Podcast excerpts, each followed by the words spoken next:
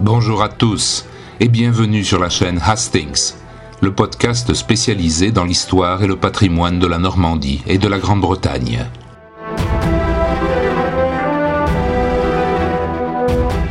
Au XIXe siècle, et tout particulièrement pendant la période victorienne, la presse britannique regorgeait de faits divers. Le lecteur de l'époque était extrêmement friand de ces informations, surtout si elles étaient particulièrement bizarres ou sanglantes. Les journaux nationaux ou régionaux publiaient bien sûr les nouvelles locales, ou qui concernaient la nation tout entière, mais au fil des colonnes, l'international tenait aussi une très bonne place. Cela n'avait rien d'étonnant.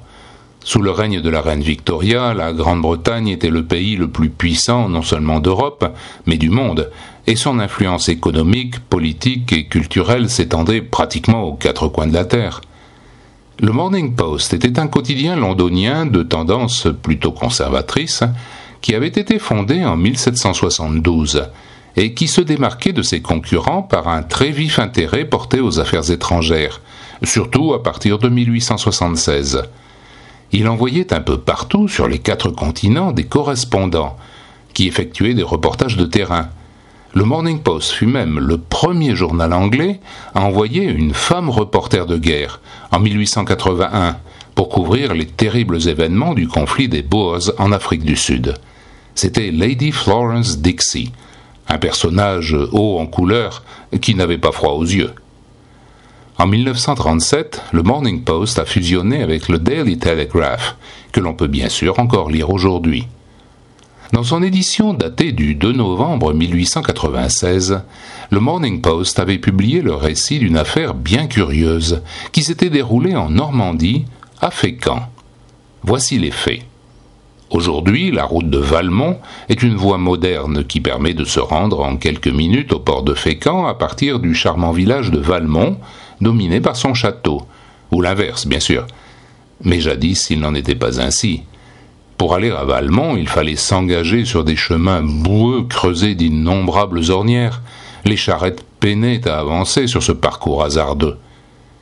Heureusement, le conseil municipal de Fécamp, au cours de sa séance du 2 janvier 1834, décida de mettre un terme à ces désagréments qui rendaient tout le monde mécontent, et de réaliser enfin une route digne de ce nom, qui relierait Fécamp à Yvetot, tout en passant par Valmont.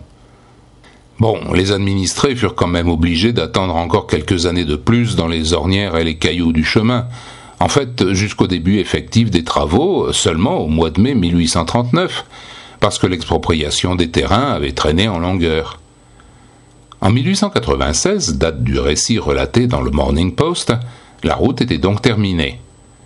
Et c'est là que des passants trouvèrent un beau matin, allongé par terre, le corps d'un homme. On s'approcha, on s'agenouilla près du malheureux pour lui porter secours, on le dévisagea.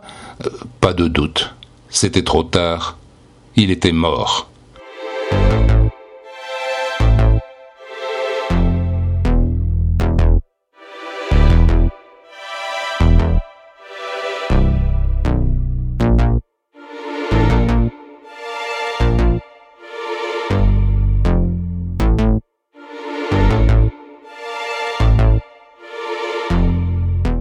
L'homme était manifestement décédé brusquement de cause naturelle, et on le reconnut tout de suite comme étant le vieux Godefroy, un voisin âgé de plus de quatre-vingts ans, qui ne rentrait pas tous les soirs chez lui. Ah, le père Godefroy, jamais en retard pour un bon petit verre de Calvados. Les funérailles eurent lieu très rapidement, deux des filles de ce brave homme étaient présentes à la cérémonie, et même si leurs yeux avaient été fortement embués de larmes, elles avaient bel et bien reconnu le cadavre de leur père. Une fois le corps mis en terre et le cortège dispersé, les deux filles s'en retournèrent chez elles en soupirant. Mais en ouvrant la porte de leur maison, le vieux Godefroy était là, assis à sa place habituelle devant la cheminée. Terrorisées, les deux femmes poussèrent des hurlements en restant clouées sur place, tandis que le vieillard qu'elles prenaient avec certitude pour un spectre, un esprit revenant d'entre les morts, tournait lentement la tête et les dévisageait avec un air étonné. Toute cette agitation alerta évidemment les habitants des maisons alentours, qui se précipitèrent dans le logis d'où provenaient ces cris affreux, et restèrent aussi bouche bée devant ce spectacle hallucinant. Les femmes perdirent connaissance, il fallut les assister, leur faire recouvrer leurs esprits, on s'affaira, on se bouscula, on s'agita beaucoup dans la précipitation. La confusion était totale. Et pendant ce temps, le prétendu fantôme s'était levé et s'approchait. Dans les premières secondes, on recula d'effroi, on fit des signes de croix, quelqu'un cria qu'il fallait appeler tout de suite le curé. Mais presque aussitôt, on se rendit bien compte qu'il était aussi vivant que vous et moi. La clé de l'énigme? Eh bien, c'est le journaliste du Morning Post qui la donne. L'homme enterré était un inconnu, mais dont la ressemblance avec le père Godefroy était tellement extraordinaire que personne, absolument personne, pas même ses propres filles, n'avait pu s'apercevoir de rien. Finalement, cette histoire véridique dont l'écho avait traversé la Manche se termina dans la joie, les chansons et quelques bonnes bouteilles de cidre.